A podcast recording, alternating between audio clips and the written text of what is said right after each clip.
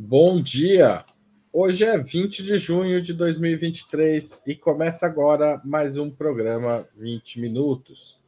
O entrevistado de hoje é o escritor Itamar Vieira Júnior, formado em Geografia pela Universidade Federal da Bahia, doutorado na mesma universidade em Estudos Étnicos e Africanos, uma tese sobre a luta quilombola pela terra. Itamar se tornou um fenômeno literário após a publicação de Torturado com o livro, que é bom salientar, não foi o seu primeiro. Itamar Vieira Júnior ganhou o Prêmio Lei em Portugal, foi publicado lá e depois lançado no Brasil pela editora Todavia em 2019. De lá para cá, vendeu centenas de milhares de exemplares, um fenômeno raro na literatura brasileira. Aliás, fenômeno raro, inclusive, para todo o mercado editorial, porque mesmo livros de youtubers famosos, padres cheios de seguidores e autores de autoajuda raramente alcançam a tiragem deste romance, desta obra de ficção. Pois, como vocês devem saber, Itamar Vieira Júnior, que é, acaba de lançar um novo romance, Salvar o Fogo. E é, sobretudo, sobre ele que vamos conversar hoje. Itamar também tem uma carreira de contista bastante importante e, e, e também talvez a gente passe por isso. Depende um pouco da vontade da audiência, porque eu quero fazer muitas perguntas da audiência hoje. Bom dia, Tamar. Muito obrigado por aceitar o nosso convite e retornar ao Opera Mundi. É uma honra contar novamente com a sua presença aqui. Bom dia, Haroldo. Bom dia, audiência que nos acompanha. Muito bom falar com você. Então, a, eu vou, antes de começar, vou chamar a vinheta e a Laila para contar, porque tem livro para os espectadores hoje.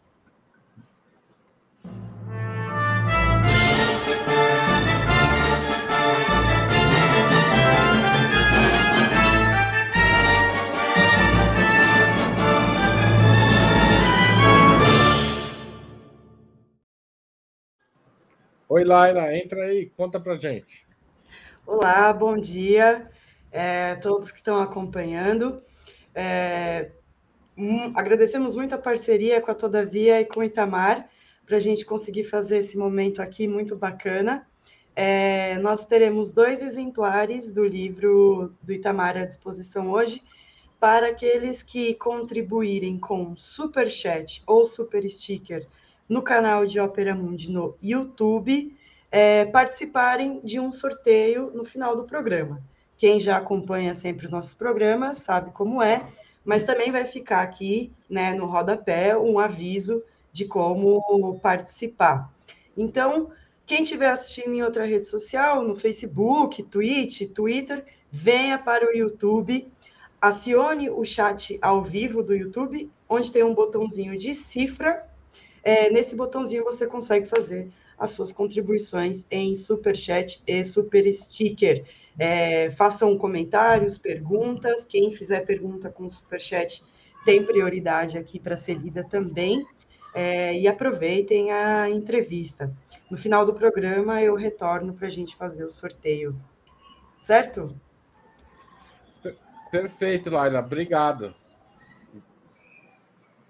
Bom, a Laila nos deixou e agora vamos falar com o Itamar sobre salvar fogo. Itamar, eu queria começar na contracapa do seu livro, a editora publicou um texto do Ailton Krenak, uhum. em que ele afirma: o fogo marca a passagem do tempo, encerrando os eventos da história e envergonhando o presente.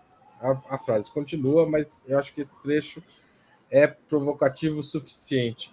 O fogo do título do seu livro é esse? Por que este título? Bom, essa é, é uma pergunta interessante. E acho que só. Eu não vou entregar muita coisa, Haroldo, porque senão estrago o prazer da leitura. Mas o que eu posso dizer é que o fogo faz parte da história humana. É, a humanidade deu um salto é, quando conseguiu dominar o fogo. Ou seja, a, a, nossa história nunca mais foi a mesma. Quando a gente passou a, a cozinhar os alimentos, quando a gente pôde manipular o fogo para trabalhar, para poder é, se aquecer, a história humana deu um salto. Mas o fogo é um elemento bastante ambíguo também. Ele pode significar muitas coisas. é metáfora para muitas coisas. Eu estou pensando no, de, no desejo humano, costumamos associá-lo ao fogo, né? Muitas vezes. Esse sentimento humano do desejo a gente chama de fogo. É, o fogo também pode ser fonte de imensa destruição.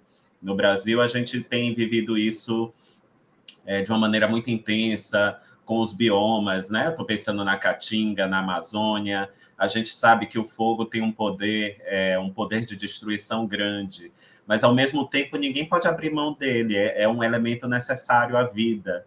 E eu acho que é isso, a, esse fogo, no fundo, é, ele representa esse, esse ímpeto de criação, de vida, que todo ser humano é capaz de carregar, né?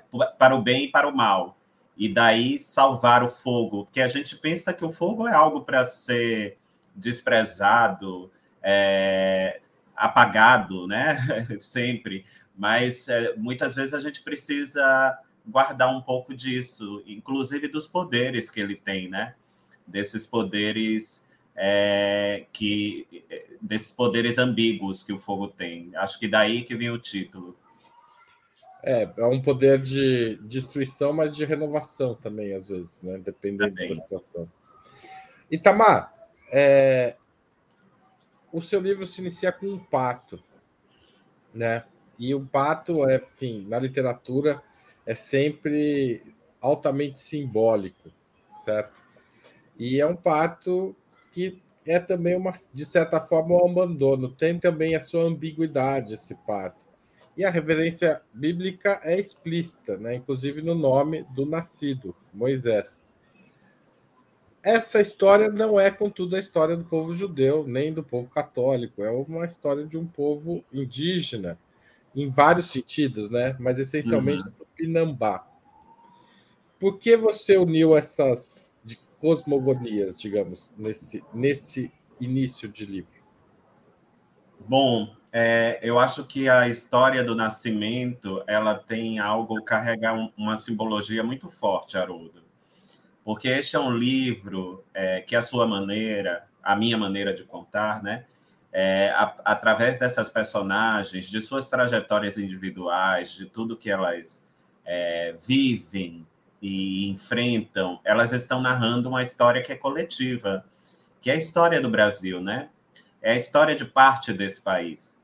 Eu não vou dizer que é do Brasil inteiro, porque é um país muito diverso, de muitas origens, né? Não tem uma origem apenas no Brasil. O país é um país de muitas origens. Mas a origem dessa, dessa comunidade, desse, dessa, desse pequeno lugar no litoral da Bahia, é uma origem que remonta à história da colonização, remonta à história da escravidão, né? É uma comunidade afro-indígena, onde os elementos da cultura indígena e da cultura negra estão é, são bastante expressivos, caminham juntos, né? É, coube a mim é, borrar um pouco essas fronteiras, porque de fato o Brasil se espelha nisso e não é só é, se espelha dessa maneira. E ali não é só uma comunidade afro-indígena. Em algum momento da história, a personagem diz que ah, os, os brancos, os colonizadores, também se misturaram aquela gente, né? Então aqueles corpos carregam muito dessas histórias, né? Carregam a história de todos eles, dos, dos que oprimiram e dos que foram oprimidos. E eu acho que o nascimento, o parto, é uma metáfora sobre o começo desse país também, sobre o parto desse país. E, e, e por incrível que pareça, essa personagem que, que eu não vou contar para não estragar o prazer da leitura, mas ela foi violada, né? Aquele, aquela criança que está ali, e no começo, neste primeiro capítulo, a gente já sabe que, a, que ela deseja cometer um infanticídio, ela deseja que a criança seja o rio. É, é, isso é um pouco da metáfora da, da origem desse país, de uma das muitas origens desse país. Foi um país, um território violado. Aqui estavam povos é, originários que foram, é, que foram mortos. Né? Para cá também migraram tanto os, os opressores, né, os europeus, que dominaram tudo e destruíram bastante coisa também, e mas também os, os filhos da diáspora africana, né, que vieram numa situação alvitante. É, acho que o parto é um excelente começo para de uma história que é carregada de simbologias. É, para mim, pelo menos, ela, ela carrega muitos símbolos. Itamar, o, o seu livro não tem um narrador, mas tem vários narradores. O que é, o que é essa estratégia narrativa? Por que dessa estratégia? Isso já acontece há algum tempo, Haroldo. é, eu tenho um livro, tenho livros aí que estão nas prateleiras. Torto Arado é o mais conhecido, que chegou a mais leitores. É um livro também que é narrado a partir de múltiplas perspectivas. É, os contos de Doramal Odisseia também, é, apesar de serem narrativas curtas, há muitos deles que muda o foco narrativo ao longo da leitura é, e que acho que nos ajuda, ajuda os leitores, pelo menos a mim como autor, e eu, e eu quando eu me leio, eu também leio, me leio como leitor, a, a, a que essa história ganhe um sentido, seja renovada em seus sentidos, que elas tenham, é, que elas mostrem múltiplos olhares e que esses olhares nos levem a um lugar que pode ser total, claro, com a interpretação dos leitores, né, que acresce muita coisa ao que está sendo narrado ali. Eu acho que nenhum narrador é absolutamente confiável. Tanto eu quanto você, qualquer pessoa, nós que somos leitores, que estão acompanhando, nos acompanhando aqui também, é, a gente conta a história a partir do nosso ponto de vista, a partir da nossa perspectiva. E cada um tem sua leitura, sua interpretação sobre aquilo. E o acréscimo dessas camadas, dessas interpretações, podem nos levar a um lugar mais mais alargado, mais abrangente, mais total. Então, eu acho que essa é uma maneira que, que tem sido interessante para mim, é, para exercitar minha escrita, para que essa literatura chegue a um lugar é, que eu desejo que ela chegue, é, no sentido de, de interpretação mesmo dos leitores, né? que eles possam ter uma visão mais abrangente de toda a história. É, acho que é isso, mas não sou o primeiro autor a fazer isso. Há não, muitos não, não. Né? É, o, o, mais, o caso clássico é o do William Faulkner. Ele faz isso de uma maneira brilhante. Esse virou um, é, uma, um, um, traço da estética do William Faulkner. E, e, é muito interessante, porque ele, de fato, com sua obra, que é um, para mim é uma grande referência, ele consegue nos dar uma visão mais total do mundo, da, da vida das personagens, de todo aquele daquela paisagem que, que está lá nos, nos escritos do Faulkner mesmo. É, não, é, é, mas tem uma coisa interessante que é muito notável nesse processo, é que um, um narrador tem segredos para o outro narrador. Sim. Né? Mas não para quem está lendo. Isso, Sim. isso fica bastante interessante para quem está lendo, né? Verdade. É, e é, é, acho que isso reflete a nossa vida, né? Todos nós carregamos nossos traumas, nossos segredos. E muitas vezes o silêncio que nos é imposto por muitas coisas, a gente não consegue expressar isso. A literatura me permite brincar com essa com essa vastidão do que é ser humano, né? Nós somos seres humanos. E ou devires humanos, como queiram chamar, porque esse ser é muito estático às vezes. A ideia de, de, de devir é mais, é mais total para o que somos, né? Porque somos e estamos e, e, e, estamos modificando também a todo momento. Então, eu acho que isso, Haroldo, nos, nos permite é, é, chegar a um lugar de muito a um lugar novo, né? Onde a gente possa olhar de diversos pontos, a partir da intimidade do personagem e também a partir de fora do personagem, do, de como os outros os, o, o, é, conseguem observá-lo e de como um narrador que não é nem personagem também observa tudo aquilo. Então acho que isso é, essas confere algumas camadas, é, profundidade à história. Pelo menos é uma tentativa. Os leitores aqui é vão dizer se confere ou não profundidade as camadas. É, tem, tem, um trecho do seu livro que eu gosto muito, que é o comecinho do capítulo 8, que eu vou ler aqui, tá? Também vou fazer uma pequena edição, senão vai ficar muito grande, mas vamos uhum. lá. Não sei precisar ao certo quando me dei conta de que estudar na escola da igreja foi minha bênção e também minha maldição. Lá aprendi a ler e escrever e criei gosto pela, por leituras e descobertas.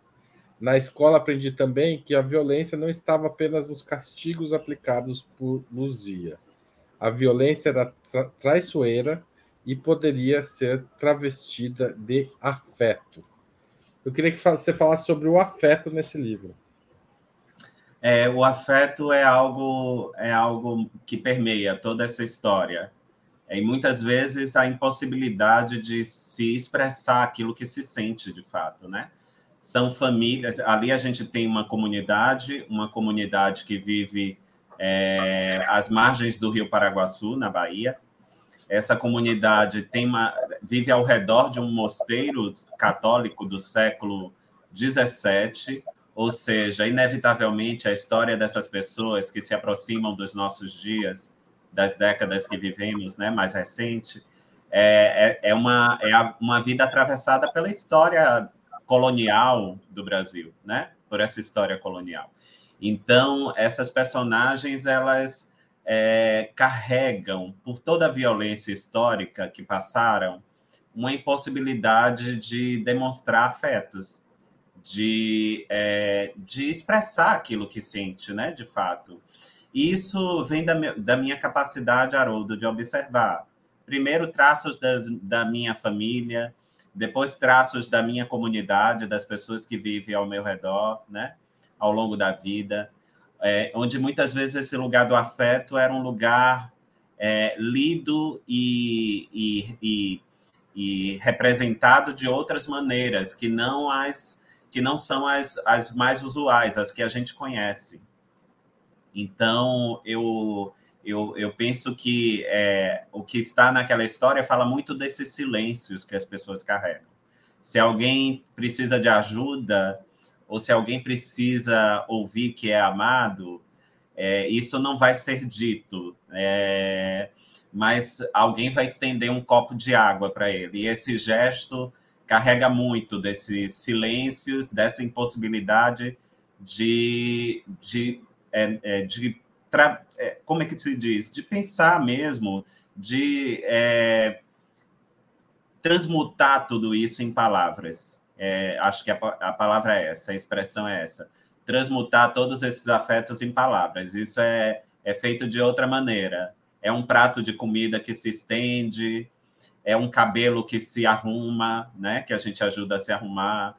É, é, é enfim, é, são essas coisas que, é, que falam da, da, nossa humanidade também. E de comunidades atravessadas por uma história de violência, seja ela qual for. E muitas delas advêm deste momento da nossa história que ainda não, não soubemos superar, que é a história, a nossa história colonial.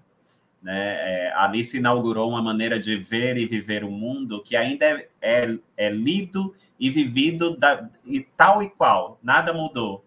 É uma, é uma necessidade de explorar o outro, de explorar o mundo que não foi desconstruída ainda. Então, acho que é, é reflete muito isso. Camar, vou fazer uma pergunta, puxar essa questão. Você acha que você faz literatura decolonial? é uma. Eu não gosto muito dos rótulos, Haroldo. Mas eu posso dizer, é, bom, se é para a gente imaginar uma corrente é, ou algo que vem sendo, vem modificando as estruturas da literatura brasileira, pelo menos nesse momento mais recente, isso não quer dizer que outros tentaram e até fizeram em outros momentos da história.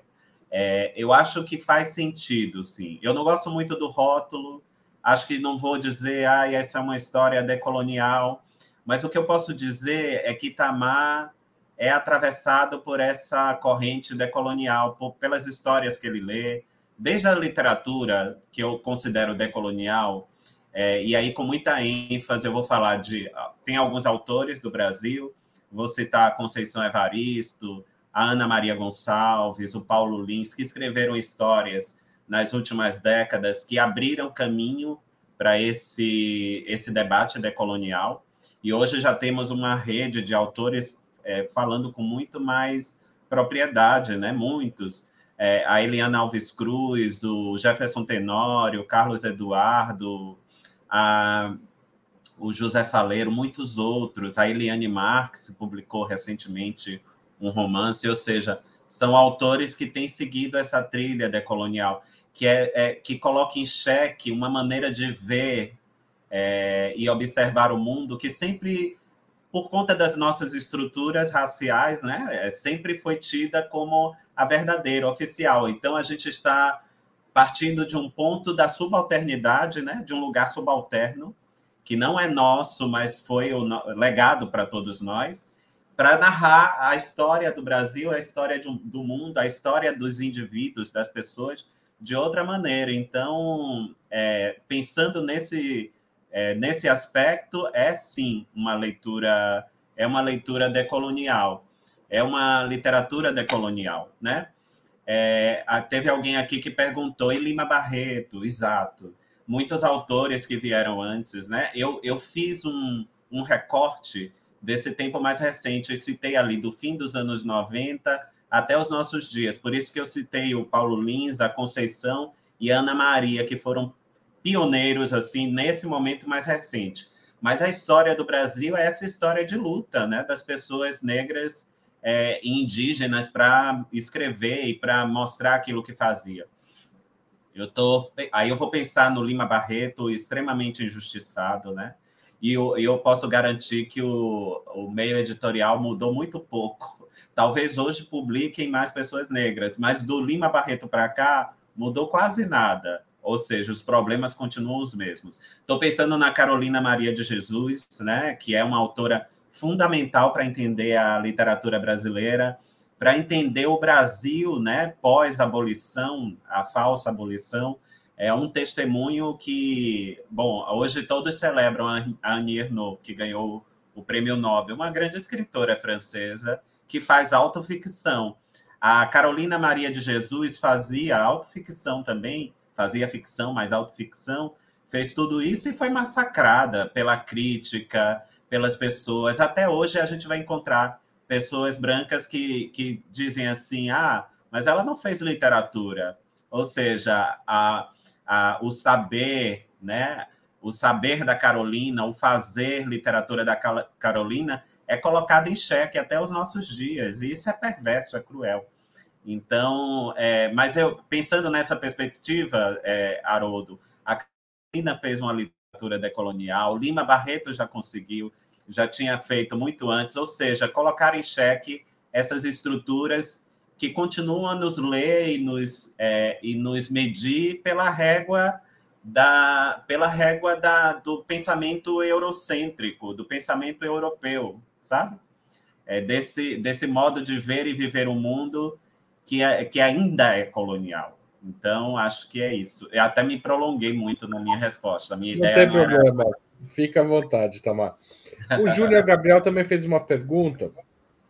É, e, e, ele diz o seguinte: ao falar em devir, na resposta anterior ainda, você tem alguma leitura, é, tem leitura em algum ou alguma filósofa? Filósofo?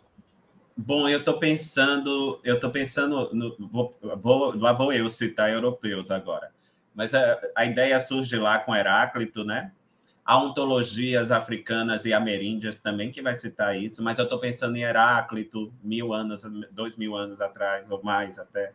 Eu estou pensando, eu estou pensando no Deleuze, eu estou pensando no, é, no Tim Ingold, ou seja, são os filósofos que me ensinaram um pouco sobre, sobre esse conceito de devir. Tá certo. Aliás, queria agradecer a Tânia Cabreira, Nifan Almeida, Jefferson Santos, Jorge Schroeder, que fizeram contribuições com Super Sticker e Super Chat e estão concorrendo a um exemplar de Salvar o Fogo. Então, se você quiser, também entre nesta brincadeira. Vamos ver, vamos juntar aí, a, a, se ela apoia a Opera Mundi e ganha o livro é, do, do Itamar Vieira Júnior, tá certo? Ô, ô, Itamar, você falou da religião católica, eu acabei mencionando também no começo, mas tem uma distância bastante grande entre a religiosidade católica que permeia esse universo de maneira às vezes não muito bem definida, mas está lá, né? Está uhum. tá presente em vários momentos, e a religião católica institucionalizada. É, como é que é isso? Como é que é essa distância e como que é construir uma história que explica essa distância? Eu acho que a, a maneira como a religião, a igreja é representada na história em Salvar o Fogo, é, essa igreja é uma personagem, uma personagem histórica que faz parte da, da nossa formação, né? Da formação desse território que chamamos Brasil.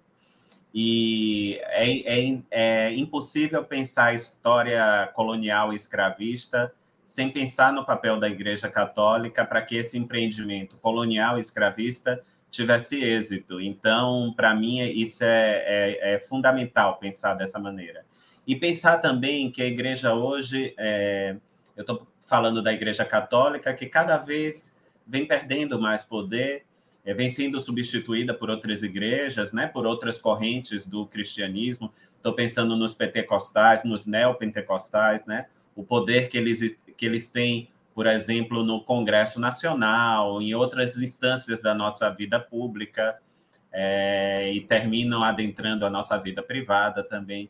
Ou seja, essa, o papel institucional da religião ele é, é um papel muito complexo.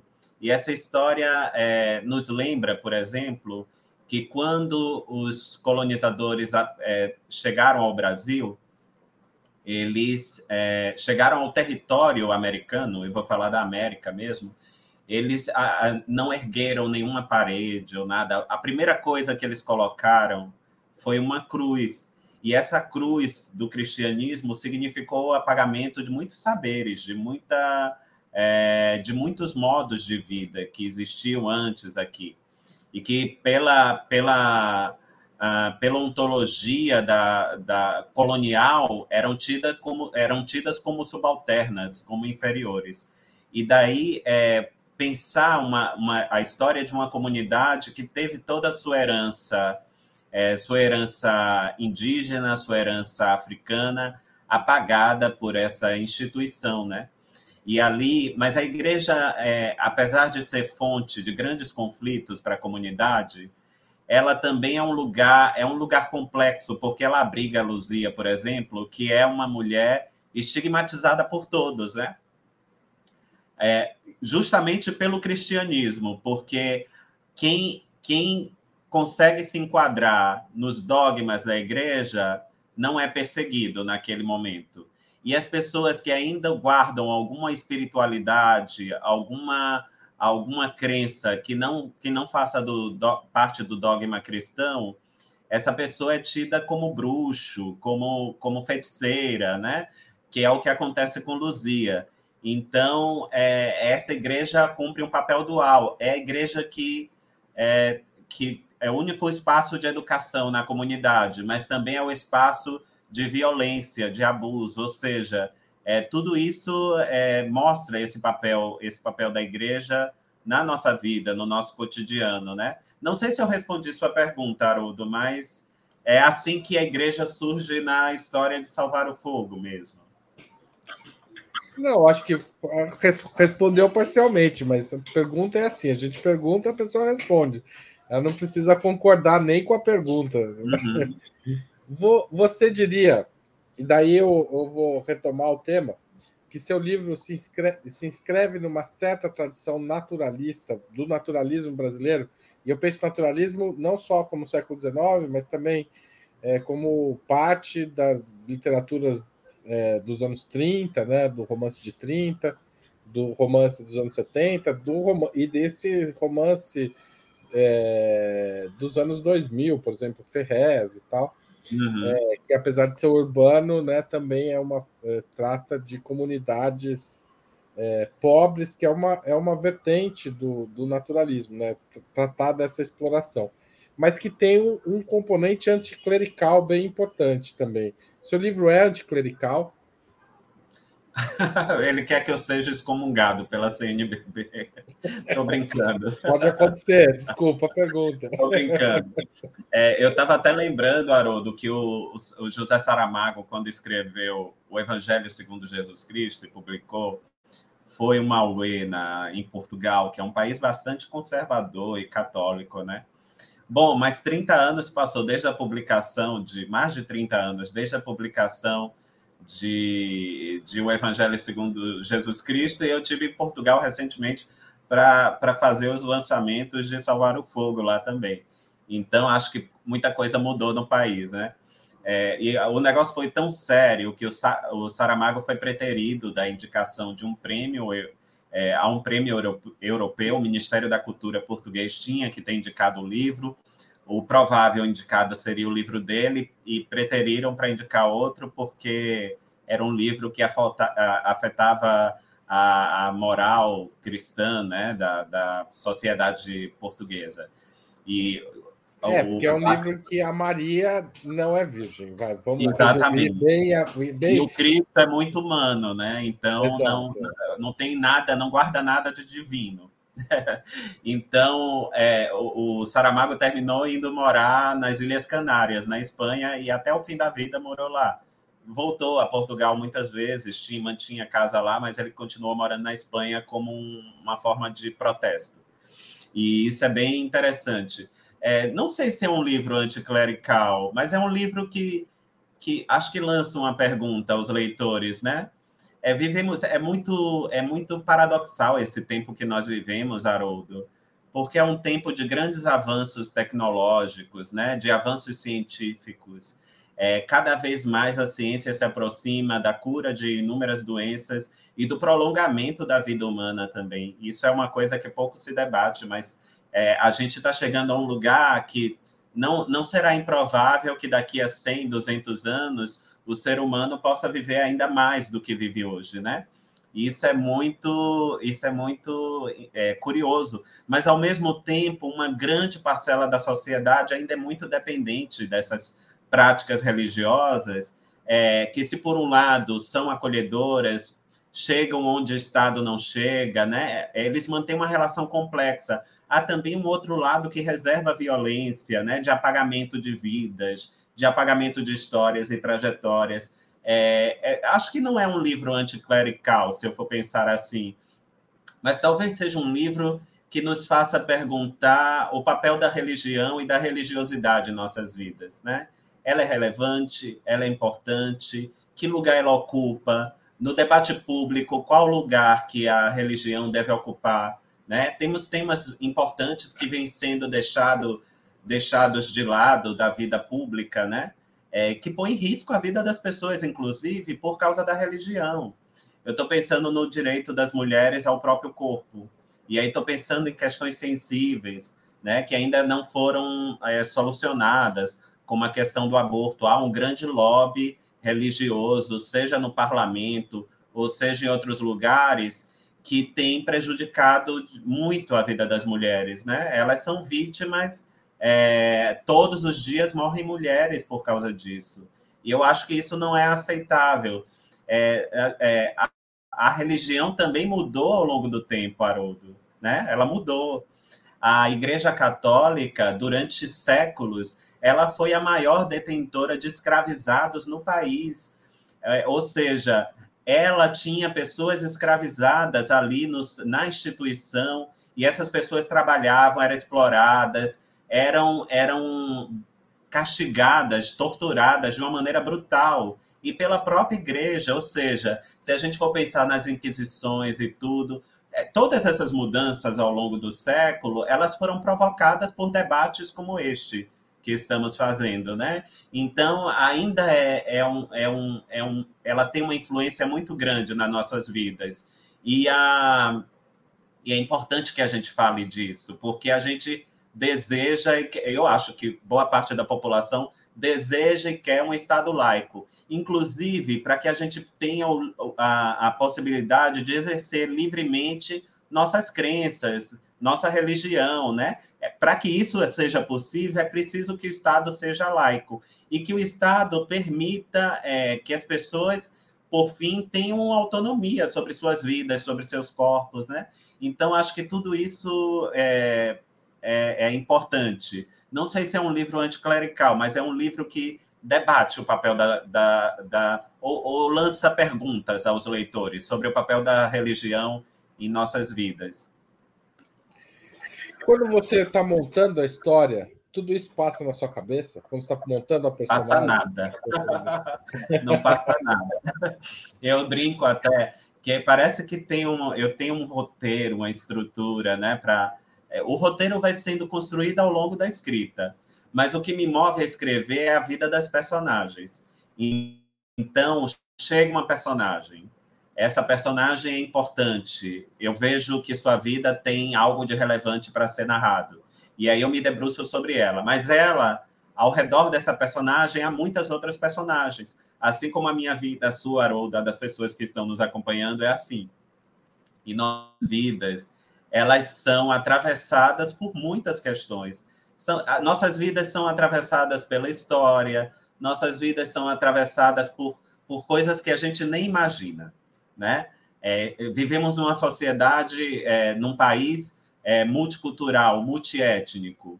Então, dependendo da sua origem, se você tem um corpo negro, se você tem um corpo indígena, é, você é, é mais vítima de violência do que o outro na sociedade. Isso eu acho que é ponto pacificado para todos nós, pessoas brancas e negras, a gente sabe disso. É, então, to, essa, toda essa complexidade da vida muitas vezes atravessam as personagens. E aí vão surgindo as coisas, né? Porque a minha vida, a sua, é, não é uma coisa. Não somos é, é, pessoas rasas. Se a gente for contar tudo que a gente sente, contar tudo que vivemos, é uma história de muitas camadas, cheias de. E é, tem uma coisa muito interessante, Haroldo, lá em Tortuará, que é uma frase que eu guardei depois, que a gente escreve assim, depois nem, nem tem noção do que está escrevendo, mas depois encontra sentidos e significados naquilo, né? É, não é intencional, porque a gente está naquela atmosfera da, cria da criação literária, mas depois, quando a gente relê, aquilo passa a ter um significado, um sentido para a gente. E tem um, uma história, tem uma personagem, a última narradora de Torturado, é, que é, uma, é um espírito, é uma encantada, ela diz assim, algando seu corpo, que eu descobri que o passado nunca nos abandona. E ela, ela fala isso a partir de um lugar que, que é o lugar das pessoas que foram historicamente oprimidas, né? E de uma personagem, como ela é um espírito, que ela viveu séculos, ela não vive o nosso tempo de vida, ela viveu séculos, e ela consegue ver, a partir da sua existência, que o passado nunca nos abandona mesmo. Então, esse corpo negro, que é colocado num camburão hoje, da polícia, muitas vezes, sem direito à defesa, sem direito à vida, é brutalizado, é morto, essa pessoa carrega o passado em seu corpo, mesmo que ela não saiba porque essa, esse ranking de vida e valor ele foi nos dado há muito tempo e foi dado pela escravidão. Se uma pessoa negra é, vai fazer uma entrevista de emprego ao lado de uma pessoa branca, é muito é muito provável que a pessoa e só tem uma vaga que a pessoa branca seja a pessoa escolhida, porque esse ranking de vida e valor que as, os corpos negros e indígenas carregam foi nos dado no passado. Ou seja, as estruturas coloniais ainda fazem parte do nosso cotidiano, nossa vida, sem que a gente se dê conta. Passam, atravessam a minha vida, Haroldo, atravessam a sua também, atravessam daquele que nos lê. Então, é, eu imagino as personagens a partir disso. E, e não sei por que, nesses dois romances, tanto Torturado quanto Salvar o Fogo, a vida dessas personagens, elas são, elas, elas estão no hoje, mas elas também estão no passado, porque para que elas alcancem um lugar de libertação, elas vão conhecer o passado. Ah, no caso de Torturado, a Bibiana tem, é, quando deixa Água Negra, ela tem contato com movimentos sociais e sindicais, ela e o Severo, e aquilo lhe dá um, um noção, uma, um pouco de noção da história, das suas origens, do lugar que ela ocupa na sociedade. E o, e o, o espírito, a encantada, a Santa Rita Pescadeira, ela consegue dar isso ao leitor. De alguma maneira, ela entrega isso ao leitor. Já em Salvar o Fogo, é Luzia que carrega. A, Luzia e Moisés carregam a chave. Moisés, pelo interesse, pelo estudo e depois pelas leituras, mesmo ocupando um lugar subalterno na sociedade, porque ele vai trabalhar num, ele vai trabalhar num restaurante, né? Ele ainda é um leitor e é uma pessoa que se deixa é, que se deixa contaminar por tudo isso. E a Luzia, ela vai alcançar o passado através dos atributos que seu corpo tem. Ela consegue, ela tem visões, né? Ela tem visões da realidade, do mundo, da história. Ela, ela quando entra dentro da igreja, ou então quando ela está lavando roupa no rio, muita coisa acontece, coisas sobrenaturais. E essa é uma maneira dela acessar a história também. Ela está acessando a história. Então, é, é, que muita gente vai torcer o nariz para isso, viu, Haroldo? Nossa, precisa da magia para acessar a história, mas eu acho que isso há muito de racismo e de preconceito nessa tese de que a, apenas a minha maneira de ver e observar o mundo, a sua maneira de ver e observar o mundo, é a maneira correta. Tem pessoas que vão viver que vão experimentar a vida e o mundo de muitas maneiras. Eu tenho contato com a liderança indígena, sempre uma pessoa adorável, muito, muito inteligente, muito rica, muito vivaz. É, e ela, ela me fala sobre os sonhos dela, né? Ou seja, ela consegue acessar o passado, a vida dos ancestrais, as coisas que seu povo sofreu pelos sonhos. Ou seja, é um privilégio. Há inúmeras maneiras de se ver e observar o mundo. Não só essa maneira que foi legado do colonialismo e do pensamento euro eurocêntrico, é que é definidora né, daquilo que é verdade ou não. Há muitas maneiras de ver e observar o mundo, e eu acho que isso é importante. Mas voltando à pergunta, as personagens surgem antes, Haroldo. Eu nunca penso é, numa história, ou que eu vou tratar determinado tema numa história no fundo, essas personagens também espelham a minha vida, as minhas origens, a origem do meu pai, a origem da minha mãe, a origem da, das pessoas da minha família. Né? Eu, eu percebo depois que eu escrevo que elas carregam suas dores e suas esperanças também. Todos eles carregam essas dores e esperanças que a gente vai ver espelhadas nas personagens. Itamar, tem uma entrevista sua que, só para a gente continuar esse papo, que eu acho que está tá interessante, em que você afirma que a literatura é esse lugar da alteridade. A gente vive a vida do outro. Como é que é uhum. isso? Explica isso. E ah, tem uma... Isso é uma coisa maravilhosa. Queria... Depois, mas na sequência, eu queria que você comentasse, se você quiser, é, esse, é uma fala aqui da Maria José Lins, estou pondo na tela aqui. Salvar Sim. o Fogo lembra a Guerra do Fogo. Ah, eu já vou falar da Maria José, porque eu não. A Maria José eu não assisti a Guerra do Fogo. E vendo falar, até fiquei com, interessado, porque você falou de Salvar o Fogo, que lembra o filme espetacular. Vou aí pela sua dica, que é espetacular. Eu quero sim é, conhecer, mas eu não, não assisti. Mas vamos, ai, Haroldo, eu vou falar agora sobre o papel da alteridade né? Da, e da literatura. Ai, é, às vezes eu penso em desistir, tá? desistir de, de escrever, porque eu acho que a, não sei, o mundo é tão hostil, né? O mundo é um lugar de tanta vaidade, de tanto. E, e parece que o meio literário ainda é, um, é uma estrutura é, que espelha a nossa sociedade, né? É um lugar de muita, de muita vaidade, de muito racismo ainda. É, eu nunca me, me me sentir tão vulnerável como eu tenho me sentido, sabe? Mas isso faz parte da vida. E aí, aí eu me lembro de, de, dessa questão da alteridade, do poder que a literatura nos confere, né? das, das coisas que elas podem nos ensinar. É, e isso é muito maravilhoso. Tem, uma, tem um livro de um, de um grande é, cientista social muito jovem até, ele tem 35 anos, que é da Martinica, do Caribe, e foi publicado recentemente no Brasil, que se chama Por uma Ecologia Decolonial.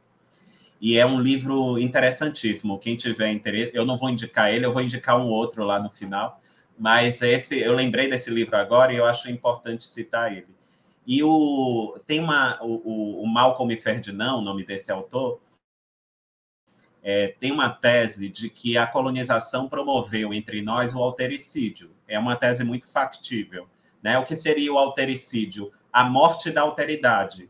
Porque o empreendimento colonial ele precisou exterminar as vidas indígenas que estavam aqui. E precisou exterminar e explorar as vidas negras também que foram trazidas para cá pela diáspora africana. É, e isso, isso mostra, ou seja, que o empreendimento colonial não conseguiu, é, é, introduziu entre nossas sociedades a, o altericídio, que é a impossibilidade de se conviver com os diferentes. Ou seja, a alteridade é isso, né? É você ter essa capacidade de se colocar no lugar do outro. O altericídio é o contrário, é, ou seja, é a morte de conviver, de coexistir, de viver com a diferença. E a literatura, ela com toda a sua profundidade, mas também com sua singeleza, ela vai nos devolver a possibilidade de exercer alteridade. Por quê? Porque quando eu leio um livro, eu leio, a, a, como leitor, eu me coloco na vida das personagens, né?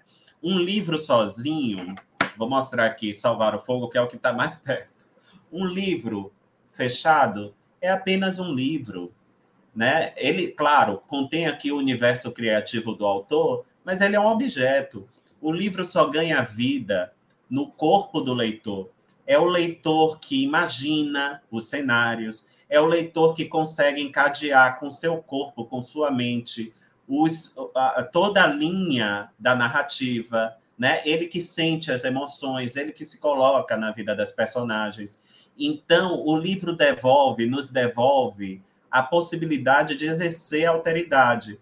E, claro, cada um vai ler a partir de seu lugar. Mas não importa se, se você tem a mente aberta, o coração aberto, você pode ser uma pessoa branca, você pode ser uma pessoa negra, você pode ser uma pessoa indígena, você pode ser uma pessoa de qualquer origem, mas você ainda assim vai viver a vida daquelas personagens, vai se colocar no lugar delas. E isso expande a nossa imaginação, isso expande a nossa própria humanidade, a gente alarga a nossa humanidade.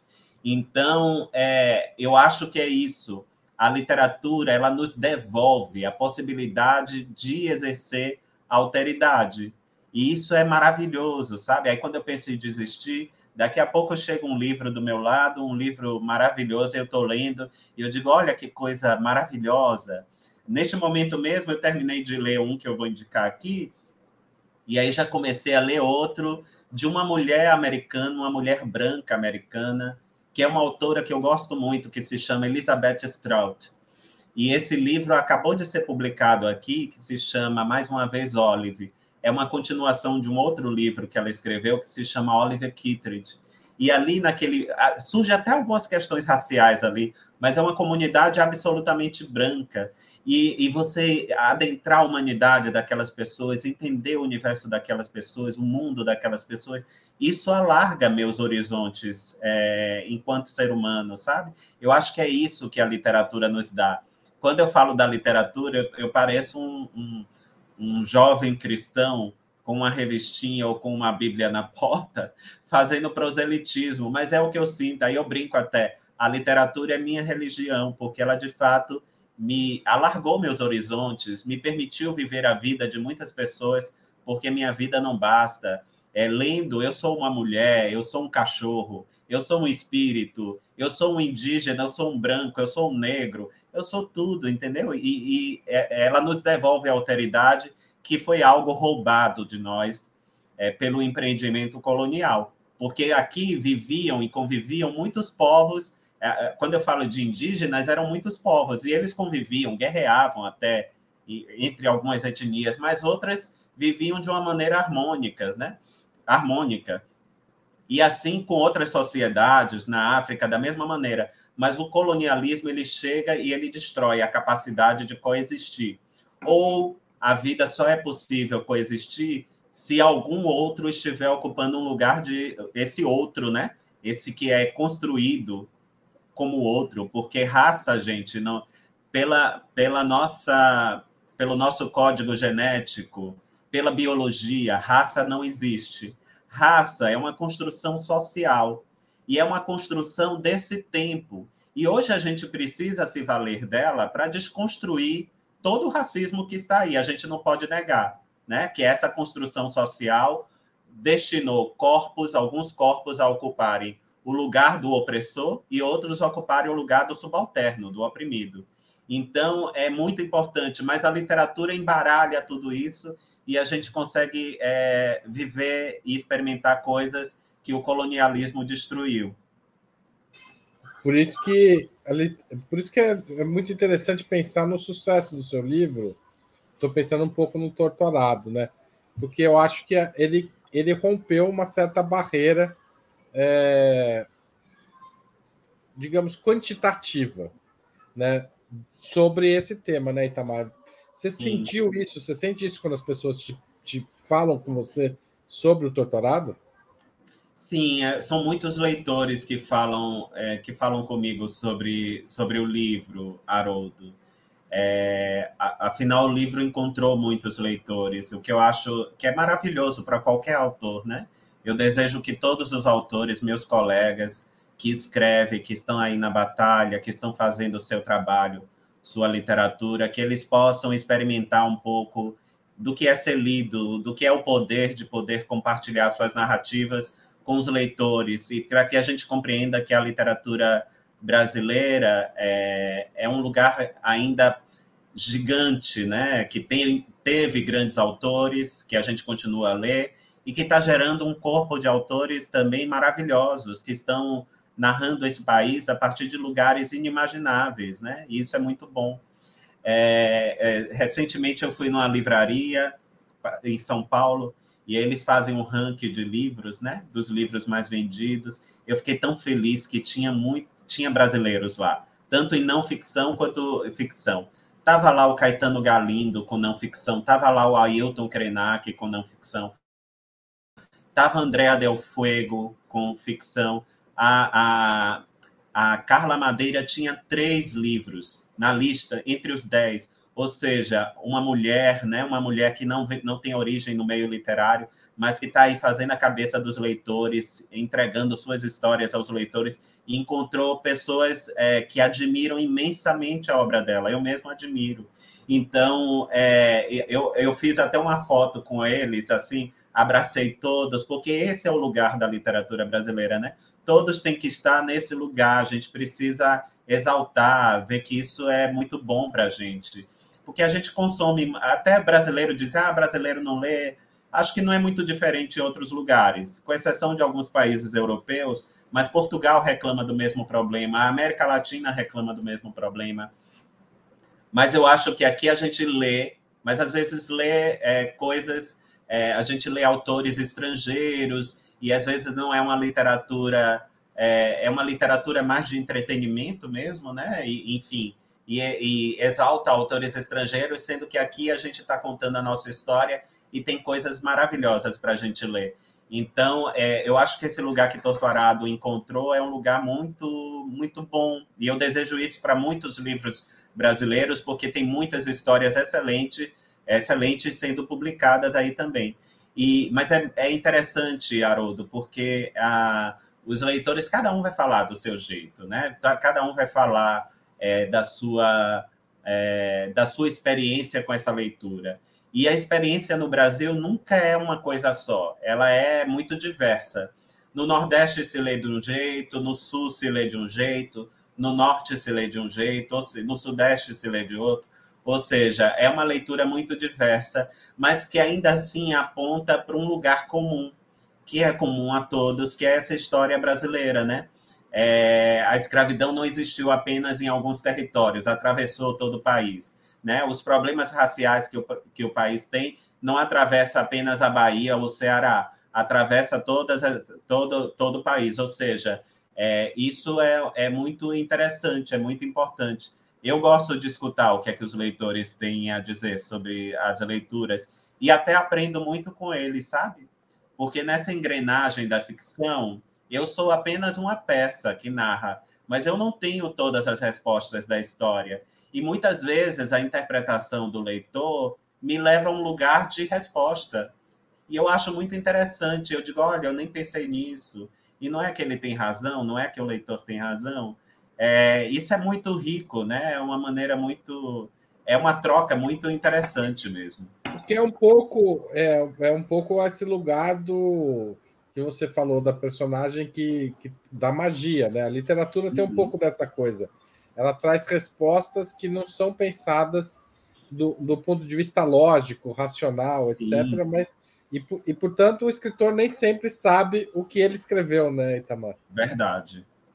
Não sabe mesmo. E é isso que é maravilhoso. Você vê, depois de reler muito, a, por causa, não releio o livro, claro, porque se eu releio o livro, eu vou sentir vontade de modificar.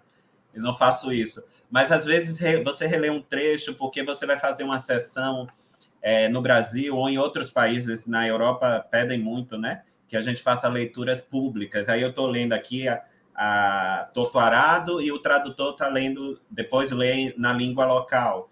E aí eu já escolho uns trechos, e esse trecho que eu citei para você, foi cavalgando o seu corpo que eu descobri que o passado nunca nos abandona, é porque está num desses trechos que eu leio. E aí, e aí, muita coisa se ilumina. Olha, quando eu escrevi, isso aqui saiu assim, né? Claro, eu estava ali no, no, na atmosfera da história, mas hoje ganhou um significado diferente para mim. E os leitores às vezes destacam um trecho da história que a priori eu não imaginei e que passa a fazer um sentido, um significado para mim. É um, uma relação de muita troca, é uma relação muito profícua, né? Arte é sempre isso, está gerando muitas interpretações e a gente gerando interpretações das interpretações. Então, é, acho que isso é, é, é, é maravilhoso, é a parte, é a melhor parte de, de todo o processo. Melhor parte. Depois de escrever, depois de escrever, essa é a melhor parte. Gente, eu queria agradecer também as pessoas que continuam fazendo superchat. A gente está chegando no final da entrevista. Então, quem quiser ganhar o livro, está na hora.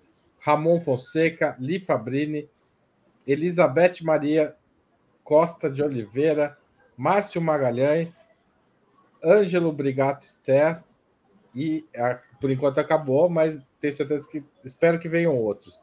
Itamar, é mais difícil publicar um romance depois de um sucesso como Torturado? Como é que é a crítica? Ela é mais severa depois de sucesso? A crítica, uma... a crítica pode ser severa, sim, Haroldo. É, geralmente sempre vão te medir pela régua do primeiro, é, daquilo que teve êxito, né?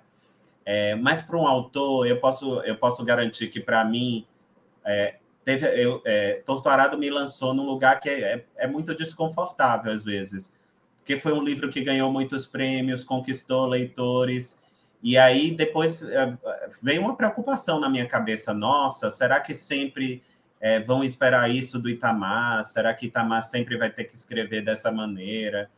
E aí eu disse, não, não, não, eu, eu já escrevi antes de Torturado, já tinha publicado, eu escrevo desde a minha infância, então escrever para mim é, é importante, né? É, é parte da minha vida. O doutorado pertence aos leitores, os leitores levam. Eu continuo a escrever e pronto. E aí eu vi que não era um peso. E se me perguntarem, Haroldo, assim, Itamar, eu tenho uma bibliografia pequena, né? Bem pequena. Eu sou um, é, um, um, estreante ainda, eu me sinto estreante. Se eu não me engano, tem dois livros de contos e dois. Dois de... livros de contos e dois romances publicados. E aí eu tenho uma bibliografia pequena e eu, eu quero ter sempre esse gostinho de, de recomeçar sempre a cada história, de ter aquele frio na barriga. Será que tá bom? Será que não tá?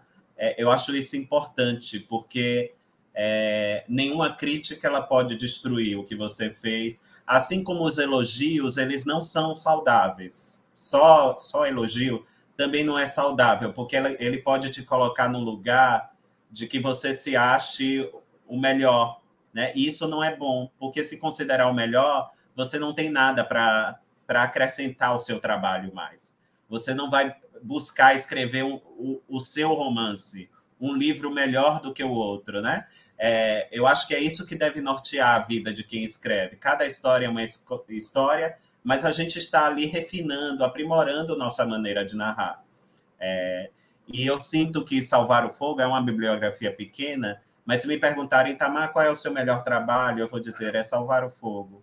Porque é uma história que amadureceu comigo, amadureceu, é, ou seja, já, já foi escrita num tempo diferente de Torturado. E o Itamar, eu vou voltar à história do Devi, que perguntaram aqui, o Rio de Heráclito, né? O Itamar não é o mesmo Itamar que escreveu Torturado, é aquele Itamar, mas ele foi acrescido de outras coisas também. E é um livro que reflete esse amadurecimento, sabe? Então, se me perguntarem qual é o seu melhor trabalho, eu vou dizer é Salvar o Fogo, nesse momento. Pode ser que daqui a dois anos, três anos, quando eu publicar algum, se eu vier a publicar, eu aí diga, não é este, porque eu estou amadurecendo, minha escrita está amadurecendo. É, então, é, é, é, é difícil. Agora, eu acho que a crítica ela deve ser livre, né? Mas a gente precisa ter, entender, Haroldo, que vivemos num país bastante diverso. Então, as histórias que Itamar escreve, a partir do lugar que ele ocupa, né? De pessoa negra, de pessoa mestiça, de muitas origens, do Nordeste brasileiro, né? Que viveu um outro contexto, ela não pode ser lida pela régua de pessoas brancas, é, que eu falo de uma crítica branca e eurocêntrica, que esteja ali valorizando outra coisa que é contrária à decolonialidade das minhas narrativas. Então é isso. É, acho que isso acontece com Itamar, mas acontece com muitas pessoas. Mas eu vejo que há um movimento interessante. Às vezes, debate, essas, é, é, esses debates nas redes sociais são tão tóxicos, tão né, um lixamento público mas eu sinto que tem algo, algo positivo, poderoso sendo construído é, a partir desses questionamentos. Eu não fui o primeiro, Tony Morrison passou pela mesma coisa, Lima Barreto passou pelas mesmas coisas. O, o, o, o Machado de Assis, gente, as, as aberrações que escreviam sobre Machado de Assis é, eram coisas profundamente raci racistas. Só vieram restituir, dizer que Machado de Assis é o grande escritor brasileiro décadas depois da morte dele, né? O Machado era comparado a macaco, era uma coisa horrível, faziam é, charges e tudo dele, é, diziam assim com todas as letras, porque hoje o racismo que a gente vive é mais sutil em algumas, alguns lugares. Né? No meio literário é um racismo sutil. Ninguém diz assim, você é um preto, você é um negro, mas escrevem coisas racistas com sutileza. Mas naquele tempo do Machado de Assis, escreviam com todas as letras mesmo, né? Esse mulato, esse negro. Ou seja, é, isso não é culpa das pessoas, né? Eu acho que a gente precisa. Não é culpa nem de quem escreve uma crítica ou tal. Eu acho que nós precisamos nos reconhecer enquanto sociedade, enquanto país, que é um país racista. Eu acho que esse é um ponto. Nem pessoas negras estão livres de reproduzir racismo. Isso é muito interessante. Eu estou pensando aqui na Polícia Militar do Estado da Bahia e na, na, alta letalidade. Se você for olhar o corpo de policiais militares que tem ali, a maioria é parda e negra. E a, a, as pessoas que são mortas são pardas e negras. Tem alguma coisa errada aí, gente. A estrutura polícia militar é racista. E as pessoas que estão ali operando como agentes do racismo, elas são oprimidas também. Elas ocupam, quando tiverem sem a farda, são alvo fácil da morte pelo Estado também. Ou seja, toda essa engrenagem. Eventualmente até com a farda, né, Itamar? Porque pois elas é. estão colocadas na posição do confronto. Exatamente. Né? E, as, e sem a farda, ela, aí é que ela está desprotegida mesmo. Sem a farda e sem a arma, aquele corpo é um alvo fácil. Ou seja, é, nós, Haroldo, eu falo aqui para o Opera Mundi que tem uma, uma é, tem uma corrente muito progressista, né? Traz pessoas progressistas para falar, mas esse é um tema que é tabu, às vezes, até entre a esquerda, de que nós somos todos racistas, que vivemos numa sociedade racista. A partir desse lugar, a gente precisa reconhecer isso para desconstruir o racismo. Isso é importantíssimo, porque só reconhecendo tudo isso, as estruturas, é que a gente vai desconstruir o racismo. Sem aceitar isso, a gente não desconstrói. Então é muito interessante tudo isso que está acontecendo, porque eu acho que está, assim como Lima, assim como a Carolina Maria de Jesus e tantos outros que vieram hoje e são vieram no passado, desculpe, hoje são valorizado, valorizados, é, assim como o que está acontecendo hoje, pode mover estruturas que a gente nem está imaginando. E no futuro, eu espero que as gerações que virão depois de mim, que elas encontrem um, ambiente menos hostil e menos segregador e menos é, e menos racista do que eu vivo. Então, meu papel hoje é importante para tudo isso. Né? Eu sou uma peça importante nessa engrenagem, assim como meus pares. Estou pensando no, no monte de escritores brasileiros que estão aí fazendo, renovando essa literatura. Como eles são partes importantes dessa engrenagem para desconstruir o racismo no meio literário também. A gente está chegando ao fim, Tamar, da conversa. Então, vou dar a última chance para as pessoas fazendo superchat concorrer uhum. ao livro. Mas antes eu vou perguntar para você, que a gente sempre pergunta a todos os entrevistados, que filme, série e livro ah, você sim. indica para quem está assistindo. Imagine, eu, e eu que ando, pego um voo daqui para ali toda hora. Às vezes eu assisto os filmes, viu, Haroldo? Em voos longos. eu, recentemente eu vi, um, eu tive que ir para Portugal tive que ver um documentário, assistir um documentário maravilhoso sobre a Cesária Évora, que é uma, uma, uma intérprete que eu amo, assim, de paixão, e ela contando um pouco da vida dela, adorei, mas as coisas vão aparecendo assim. Mas o filme que eu escolhi para indicar aqui no, no Opera Mundi foi a, O Território, do Alex Pritz, que fala de uma, de uma comunidade indígena, os Pauau, em Rondônia, que estão vivendo um conflito com fazendeiros ao redor do seu território e eles querem é, estão ali na defesa, né? Então é um documentário belíssimo. É, teve produção da, da Chai Turuí, que é uma Suruí, desculpe, que é uma ativista indígena também. É um documentário que eu indico, eu acho que já está no streaming vocês podem procurar e, e, garanto que não irão se arrepender. É um documentário que vale muito a pena assistir. Tá certo. Série? Você tem indicação de série? Eu tenho uma indicação é, engraçado porque é uma série, mas que é a adaptação de um romance que eu tinha lido já há muito tempo e gostei muitíssimo e fui ver a série com o pé atrás, assim, porque geralmente as adaptações nos frustram mas é, foi uma adaptação maravilhosa, primorosa. Eu vibrava ali com as personagens, que é The Underground Railroad. É, essa série acho que está na Amazon, na Amazon Prime, é, e é uma série de 10 capítulos que é maravilhosa. É uma série maravilhosa, que conta a história de uma mulher, é, Cora, uma mulher escravizada, que foge do cativeiro e ela passa por diversos estados americanos por uma ferrovia subterrânea, que é uma metáfora, né? É, a rede abolicionista era chamada de ferrovia subterrânea. E aí o autor pega essa metáfora e dá um ares mágicos à história. E ela foge, cada estado tem uma maneira de lidar com a escravidão. Então é, é, um, é uma série maravilhosa, interessantíssima, cruel, porque mostra a brutalidade de toda a escravidão, mas também uma série poderosa, assim. Eu gostei muito da produção, de tudo que a série tem, carrega. As atuações maravilhosas também. Então tá certo, gente. Ó, tá no Prime Video, né? É a plataforma que tá a série. É, e o livro. Ao livro, que é um livro curtinho, mas maravilhoso. É um livro é, que fala da, dessa história brasileira e de uma mulher, que é a Bianca Santana, uma grande escritora, jornalista, que ela fala, eu, eu tenho 30 anos, ela diz nesse livro, né, quando ela escreveu, a altura que ela escreveu a história, mas só a 10 eu me descobri negra. Então, é, fala muito sobre mestiçagem, sobre esse lugar do, da eugenia no Brasil, né, de como, é, de como a, a, as pessoas muitas vezes negavam suas origens. É um livro extraordinário, muito curtinho, que vale para todos lerem. Eu garanto que vão ganhar muito em, em narrativa, por, não só em narrativa, porque ela tem uma maneira maravilhosa de narrar, mas também um pouco de letramento, que esse Brasil está precisando, esse país está precisando de letramento racial mesmo.